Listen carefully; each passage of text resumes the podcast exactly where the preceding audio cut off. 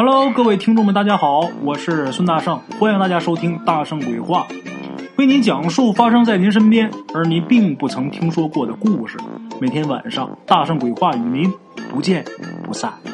各位鬼友们，大家好，大圣来了啊！今儿大圣给大伙儿说一个真事儿啊，有这么一个村儿叫李家庄，这个李家庄呢，有这么一个普普通通的人叫李老大。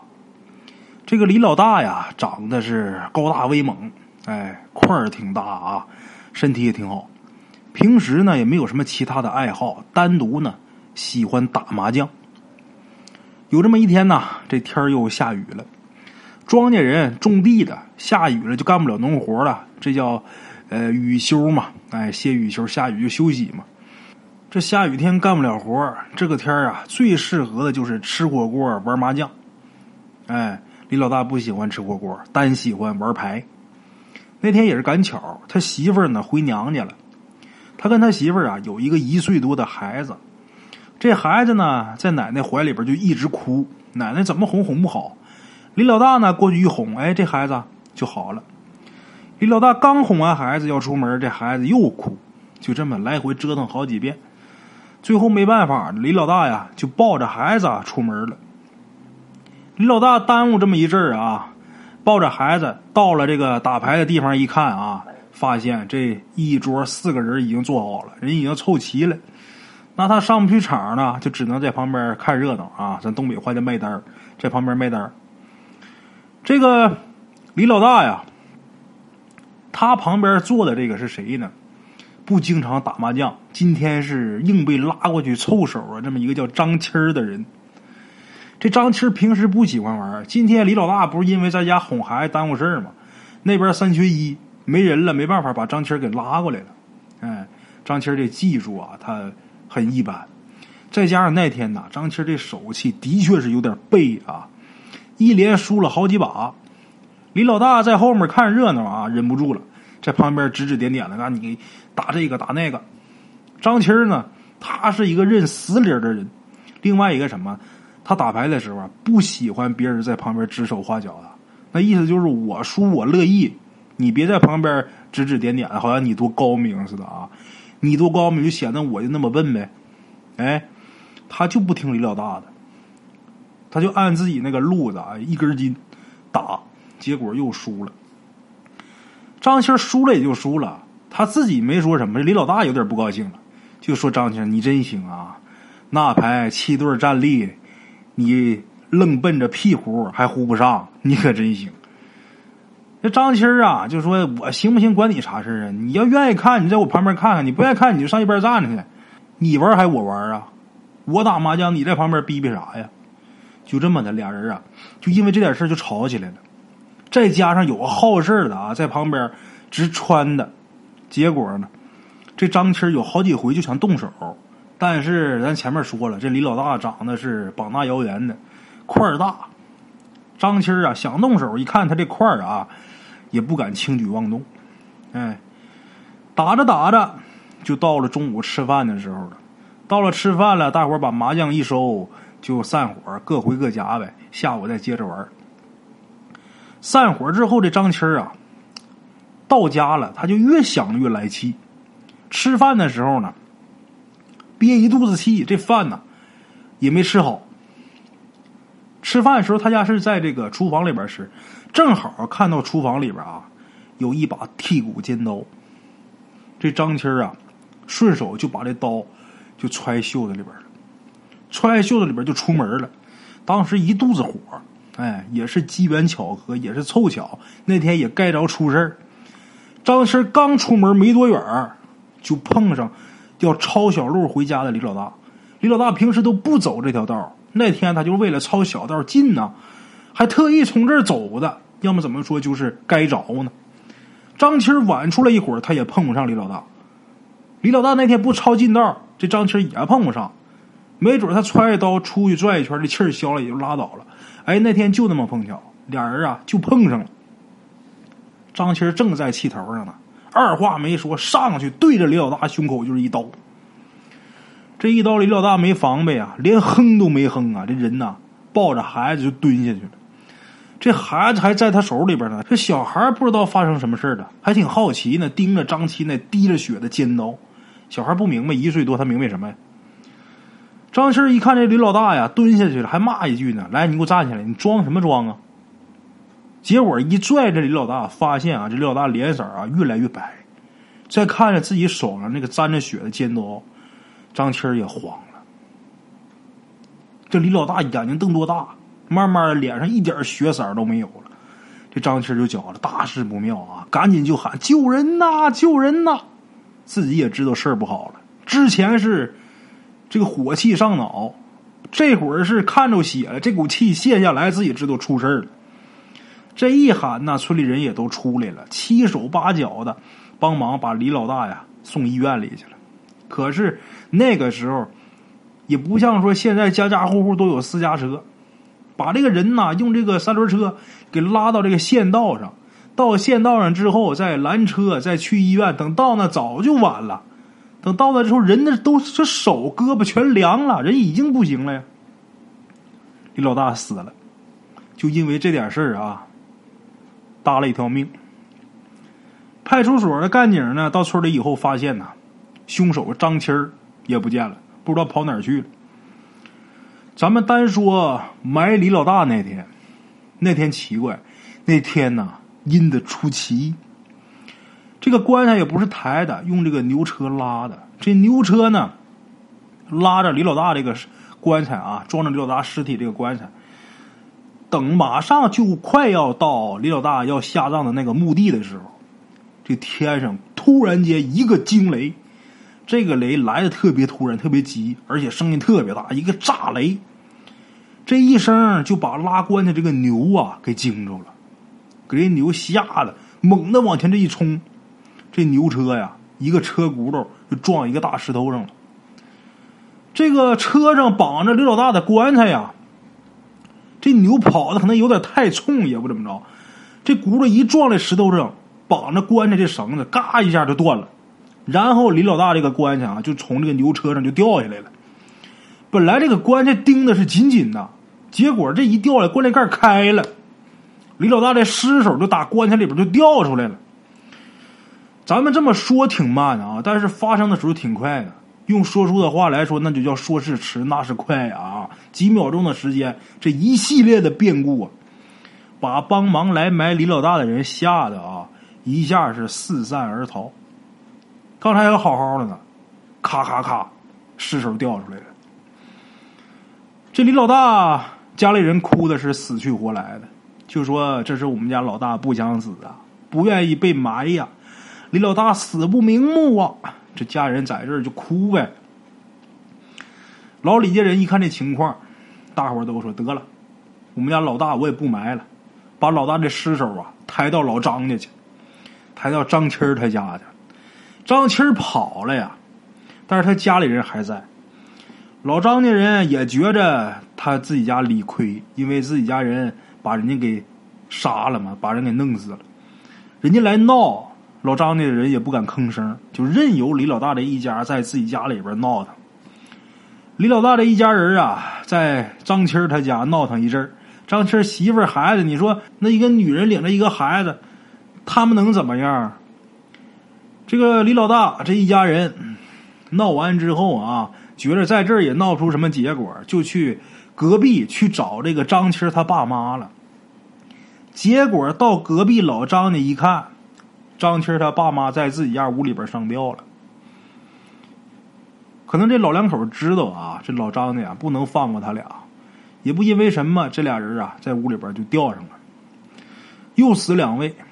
这派出所公安又来了一趟，来一趟也没用啊，毕竟这个张七爹妈是自己吊死的，这不是什么凶杀案。得了，回去吧，派出所走了，他们家自己处理这个老人尸体。咱再说说李老大他们家，老李家由于啊一直忙活李老大这个事儿，一开始是呃忙活李老大下葬的事儿，然后又忙活去人家闹，就没照顾好李老大这孩子。那孩子一岁多呀，那孩子打那天啊，就李老大被杀那天，这孩子就开始高烧，然后烧了几天以后送到医院，没治好，把这孩子就给烧坏了，最后这孩子也死了。李老大他媳妇儿，丈夫死了，孩子也死了，那人家还在你们家干嘛呀？他媳妇儿回娘家了。这个张七儿啊，他爹妈不是上吊了吗？咱再说说李老大他爹妈。李老大爹妈第一个丧子，第二个丧孙，然后儿媳妇又走了，就这么几天的功夫，本来挺好一家人家，现在死的死，走的走，这老两口啊，受不了这种打击呀，结果也不行了。李老大他爸妈也没了。两家的亲戚呢，各自安顿好该下葬的人以后啊，这一桩公案算是暂时画上句号了。可是半年以后啊，李家庄有这个村长啊，他们那庄的村长啊，村长的儿子突然间被李老大给附体了。李老大这魂儿啊回来了，找上村长他儿子了。附体之后，这李老大就告诉村长，就说张七儿在外地哪个哪个地方。就让这个村长啊，就说你赶紧去报案，去抓张七去。这村长他不信呐。李老大说：“你不用不信我的话啊，你要是不信我的话，你儿子也活不成。”说完之后，村长他儿子咣当倒地上了，昏迷不醒，不省人事，昏倒在地。这个村长没招了，去派出所找派出所的干警。这派出所警察一听这个。村长他说这话，就说李老大附体来说，人派出所根本就不信呢。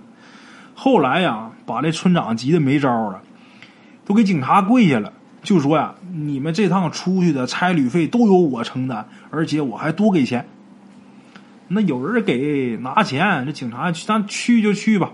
万一说真瞎猫碰上死耗子，真把这个凶手抓回来，也算是立功了。就这么的，警察还真去了。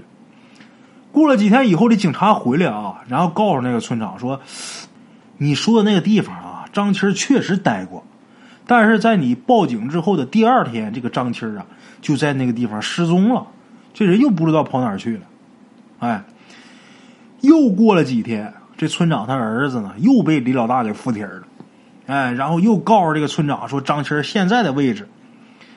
这回村长啊，赶紧立马就报警。因为觉得李老大这魂儿挺厉害啊，这鬼，他上回说的就准了，赶紧报警。这回报完警之后，警察又出动了啊。可是等干警找着张七的时候，发现张七这时候已经吞了大量的老鼠药，这人已经不行了。警察把他送医院都没救过来。哎，这个事儿结束之后啊，李家庄，李家庄的村民们每天晚上啊。都能听到村里边有莫名其妙的哭声。打那以后啊，这李家庄啊也没有人再玩麻将了，因为都觉得瘆得慌。哎，话说这个事儿啊，过去能有一年多的时间。有一天有这么一个云游道士，这道士就路过李家庄，路过李家庄就找到李家庄那个村长。这村长挺不容易啊，什么事儿都找他。找到李家村这个村长就说呀。我要在你们村办法事，驱散冤魂。村长一听，连问都没问啊，就告诉他：“你你就说吧，让我准备啥？”他太清楚了，咱村真有冤魂啊，天天晚上都有哭声啊，太害怕了。这就主动有上门来给办法事的，那还不赶紧啊？说你用什么，我马上给你准备，赶紧配合。准备好一切的祭祀物品，这个道长啊，开始。驱散冤魂。打那以后，这李家庄啊，还真是再也听不见哭声了。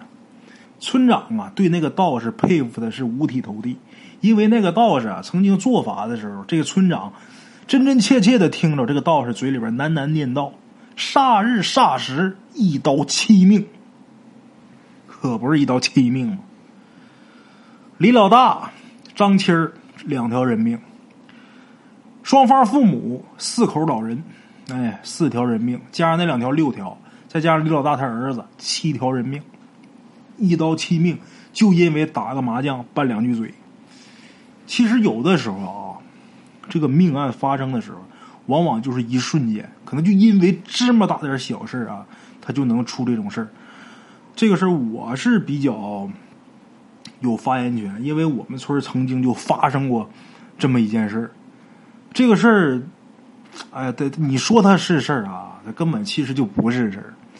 怎么回事呢？有这么一天呢，我们村有一家人，有一家人呢，他们家是干点瓦匠活，是砌墙是干嘛我忘了。然后呢，就从我们那个地方这一个村儿，呃，分好几个自然村像东陵这地方，你看分东陵、分仓官屯、分沟里、分壕上，有这么几个自然村东陵村比较大呀，我们村是仓官屯。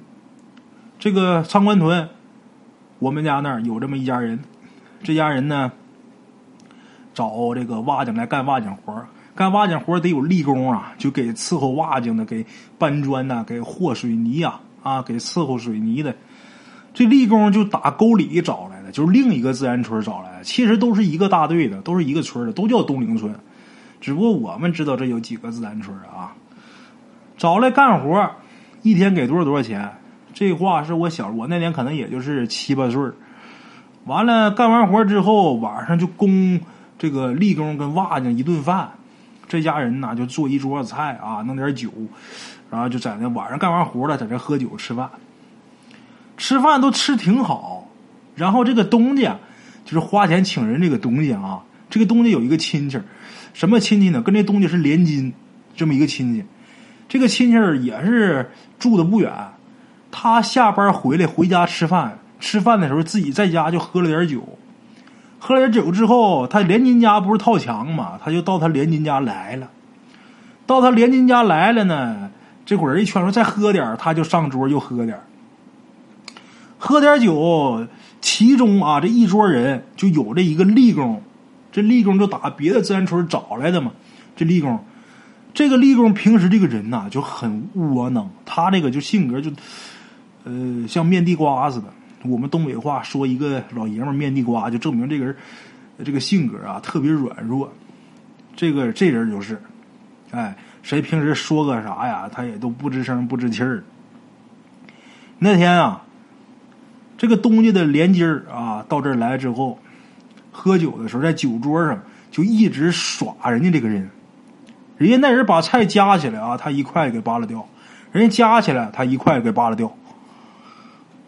就就这点破事儿啊，在桌上这点事儿，结果呢，把那位给气的，脾气好那位给气的啊。咱们东北有句老话叫“蔫巴人咕咚筋儿”，就这他妈平时不吱声不吱气儿的，他要说发脾气，他往死弄你。结果那位到厨房拿一把刀回来，给这位一刀就给捅死了。你看，大伙儿看看这杀人案啊，你说这因为个啥？因为喝酒吃菜。那位把菜夹起来了，他把菜给打掉了。其实我们看是这样的，但是两个人之间，那个人啊，心里边觉得委屈，你熊我呀，你欺负我呀，都一个村的，你这不让我脸上往哪高，以后我怎么活呀？就像咱们今天讲的这个故事啊，这李老大，说实话他有点不地道。这个张七儿倒是说脾气也犟，咱正常人谁也干不出来这事儿啊，咱不能说那么冲动，但是。一个是打麻将，一个是下象棋，就最忌讳有这种人。就是不管说你平时你玩的多好，你他妈就是赌王何鸿燊，咱说人家玩牌的，你凭什么给支招啊？再一个什么呢？你给支招也行，就点到为止就得，说两句话就得了，别没完没了的。没事人家他本身输钱，他心情就不好。你说再有这么一个在旁边哔哔哔哔哔哔的，搁谁谁都火。当然火归火啊，要搁我们可能也要。骂两句啊！要是打起来，咱出去摔一跤的，可能也就这样。但是今天这个张七有点偏激啊，能把刀就给人捅死。这一刀下去，七条人命啊！一场悲剧啊！有这么一句话叫“赌尽道，奸尽杀”。这句话什么意思？呃，有两种解释。有的说呀，“赌尽道，奸尽杀”，这个“尽”是尽头的“尽”，就是你赌博赌到最后，你看你这钱哈。输了了之后，你没有招你就惦着出去偷去。奸尽杀是什么意思？你说你这个奸情到了一定程度了啊，一犯了事儿了，最后就得出人命。两人通奸，还有说赌尽道，奸尽杀是什么？那个尽呐，是接近的近，就是你赌钱就离偷就不远了。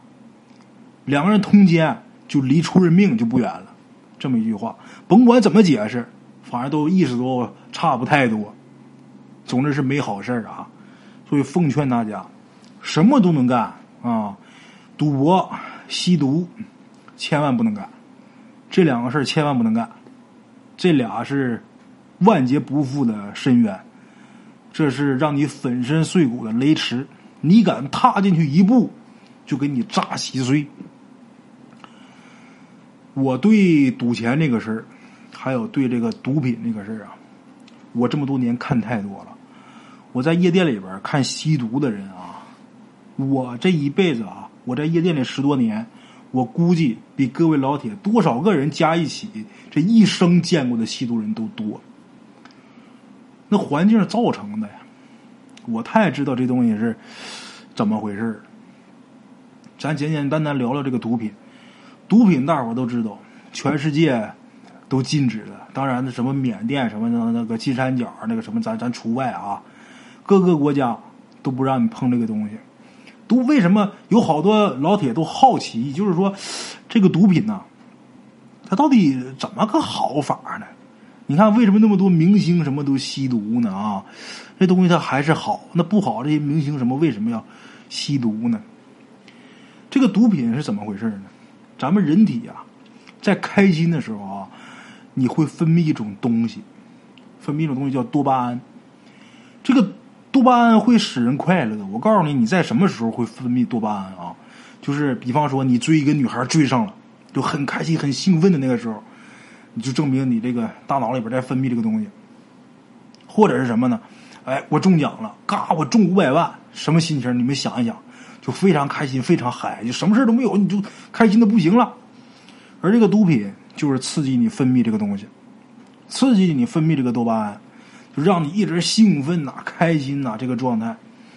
但是这个毒品，它一旦啊，这个毒品一旦要是这个药劲儿下去了，你马上就变得这个人垂头丧气，这个就觉得生活很无趣儿，所以你就会反复的去复吸，吸时间长了，这个毒品啊。就会残害的你这个身体，就会摧残你这个身体啊！而且你吸毒吸多了，你普通的事儿你就不会快乐，因为你受到的那个刺激程度，如果不能超过毒品的话，你就不会感到快乐。就之前你可能做一件很小的事，我就很满足，我就很高兴，但是现在不行了。你想再找到那种感觉，只能去依赖毒品。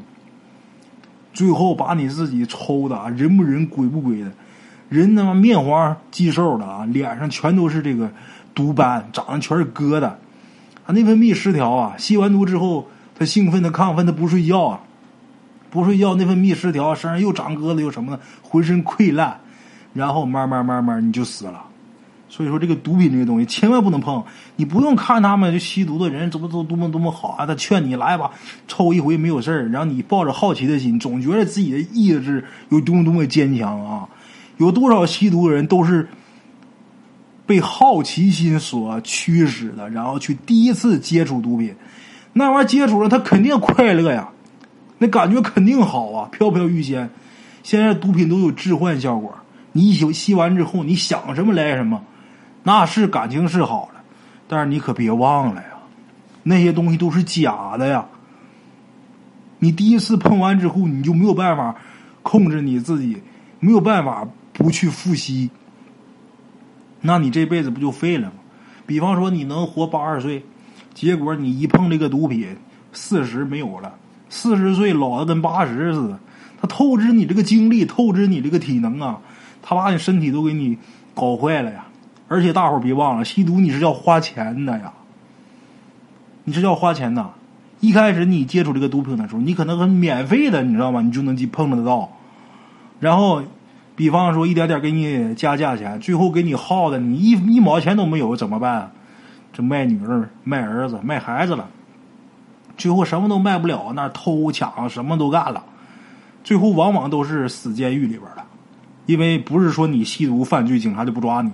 啊，这是毒品的危害啊！因为我们在夜店工作，每年有两次，就是关于毒品方面啊，给你们培训啊，禁毒方面这些事儿。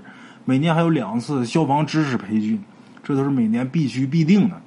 那个毒品给你做的呀，你像什么麻古什么，那个做的很漂亮啊，就跟彩虹糖似的啊，你一看见你就想吃，啊，红的、绿的呀、黄的呀，哎，做的可好看了啊，实际吃上你就飞。那个麻古、摇头丸啊，就那样。现在又出这种新型毒品，像冰毒这种合成毒品啊，那个毒品生产的这个成本是越来越低。能得到它代价也是越来越低，所以现在吸毒的人就越来越多。我们每年都在禁毒，但是毒品从来没有说彻底给它呃禁止掉。大家一定啊要多注意啊，就包括在某些场合，而且尤其是自己家青春期的孩子，一定要看住这方面至关重要啊。这是关于毒品的，关于赌博的呢也是一样的。你看这个耍钱啊。有这个专家啊，就是数学专家，专门做过呃测算。咱们不都是说这个十赌九诈吗？是不是？其实十赌十诈，那一场是故意让你赢的。这个有这个数学的专家啊，算过这个事儿，算过这个赌博能赢的几率，就是说他不使诈的情况下，最后你还是输。那个定律具体怎么算？他通过了很多公式啊，但我这个我呃我记不住。但是最后得出结论是什么？你还是输，玩到最后你还是输。就算你人家都没有炸的情况下，你玩到最后你都是输。咱们说干别的，咱说不好的啊，你做不好的事呃，有一些不良爱好。你看，你像抽烟啊、喝酒，像大圣我抽烟啊，这东西它都有个定额的。我现在抽这个烟，这一盒烟三十五块钱一盒。我一天我使大劲，我抽两盒，我抽七十块钱，那顶天了，对不对？一年两三万两三万块钱够了。但是你要耍钱的话，那一把牌让你倾家荡产的事儿有的是。有的人喜欢赌博，就喜欢那种刺激的感觉，他控制不住。当然，我以前听说过这么一个故事啊，就是在呃民国的时候，有这么一人。这人就是在东北啊，东北的家里边有不少地，地主呗。他属于就像现在的富二代啊，老爹给置攒下了这些家业，给置下这些家产，他整天就是耍钱，结果就是让人在赌场里边设套，输的是倾家荡产。倾家荡产，他这媳妇真不赖啊，都是家底儿都输了了，还跟他过呢。然后有这么四个孩子，那年呢。等快过年了，家里边是分儿逼没有，就一毛钱都没有。说想弄点面，买点肉啊，剁两颗白菜给孩子包点饺子，钱都没有。说没，你看这个这家的女的就跟这男的说，就说你看谁家过年都吃顿饺子，谁过年还不吃顿饺子？你说咱这孩子一个个眼巴巴在这瞅着，你说咱也吃不上。说要不你这么的吧，你去你姥姥家，你看能不能先串点钱？咱好歹让孩子过年吃顿好的，沾点油性。这个败家子儿他姥姥家啊，就是有点钱，也算是一个小地主。他就去了，去了，真按他媳妇儿说的啊，去了。离姥姥家离他家能有十来里地吧，走着去的。腊月二十九那天去的，寻思到那儿借完钱回来之后，到家呃买第二天买肉啊，三十那天买点肉，买点面。给孩子包饺子，搁家走的时候是中午走的，十来里地，按理说你要走得快的话，一般一个多小时、俩小时，哎，走到了。走到之后拿完钱回来，也就是半黑天的时候。可是等到晚上，按现在钟点来说，得有八九点钟了，这人还没回来，还没回来。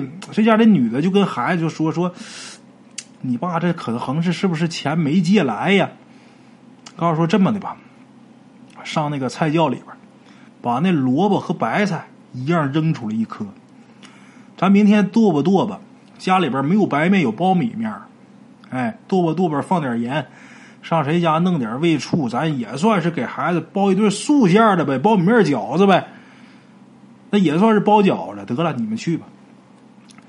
这四个孩子啊就上这个地窖里往出扔菜，有个小小子，他上面有仨姐。这小小子就下窖里边去往上扔菜，他是有一个大姐啊，在上面接着。那地窖都在地底下，一个爬下去从下面往上扔，一个在上面接着嘛。玩这个小子一下窖里之后，嗷老一嗓子，吓的什么呢？他爸在地窖里边上吊了。怎么回事呢？大伙儿啊，一瞅这死人了啊，都来了，说都都想说因为啥上吊？可能是啊，上这个姥姥家去借钱没借着，然后回来啊没脸儿，完上吊了。其实不是那么事儿。他到他姥姥家之后啊，他姥儿真给拿钱，一看这外孙子来了，过年啊，说来借钱。你说虽说有点儿，之前是把家都败了，不务正业，但是好歹那是自己姑娘的孩子。来了，说到跟前，能不给拿钱吗？按现在咱们这个钱来说，得给拿了一万块钱，那就不少了，就足够你这一家过个肥年的了。结果他离家不十来里地嘛，中间还有两个村儿他路过其中一个村的时候，一听那屋里边当当当掷骰子那声，快过年前大伙不都在家耍钱吗？掷骰那声，他的手就刺挠，就控制不住了，就进去跟人玩去。结果把借了一点钱，当当全扔人家那儿了，一分钱没剩。结果回家之后没有脸进屋啊，媳妇儿孩子来家等着钱买白面，买那个买肉呢，包饺子呢，没有脸了。到地窖里边，地窖里边有麻绳，往地窖上顶有那个钩，往钩上一挂，上吊死了。你说这耍钱这事多害人呢？这个你有人喜欢赌钱，喜欢刺激的感觉啊，这个。谁都有谁的爱好啊，没有问题。但是你赌钱之前啊，你一定要先想好，你想想你有没有家人。你如果没有家人，我就光棍一个，我他妈咱说我攒这钱我给谁留的？我剩钱到老我一把都给输出去，那你随便。但是你说你要有家人的话，赌博这事千万不能沾。你一旦沾上，你自己怎么都行了，你把家人都坑了呀。我搭上我认识我身边的朋友啊，年年纪轻轻欠几十万赌债的好几个。就这事千万不能干。愿意玩的话，没事手机下个什么斗地主啊，自己在家斗去呗。手机上也有牛牛，但充不能玩那种充钱的啊。顶天你充点欢乐豆到头了啊。好了，各位老铁们，咱们今儿这故事啊就到这儿了啊。这故事时间不长啊，后边大圣白话这时间可不短。这个节目最后啊，其实应该给大伙儿放首歌，那个拒绝黄，拒绝毒，拒绝黄嘟嘟，应该放个这个哈。得了，今天就到这儿，明天同一时间大圣鬼话。不见不散啊！路边的茶楼，人影错落。用声音细说神鬼妖狐，用音频启迪人生。欢迎收听《大圣鬼话》。Hello，大家好，我是主播呀。跟着吃完了饭，然后就回到自己的课室上啊。喜马拉雅、百度搜索“大圣鬼话”，跟孙宇、孙大圣一起探索另一个世界。那天山女子独守空城，也只是感谢鬼友们，感谢鬼友们，感谢鬼友们一路陪伴。大圣鬼话，见字如面。欲知后事如何，且听我下回分说。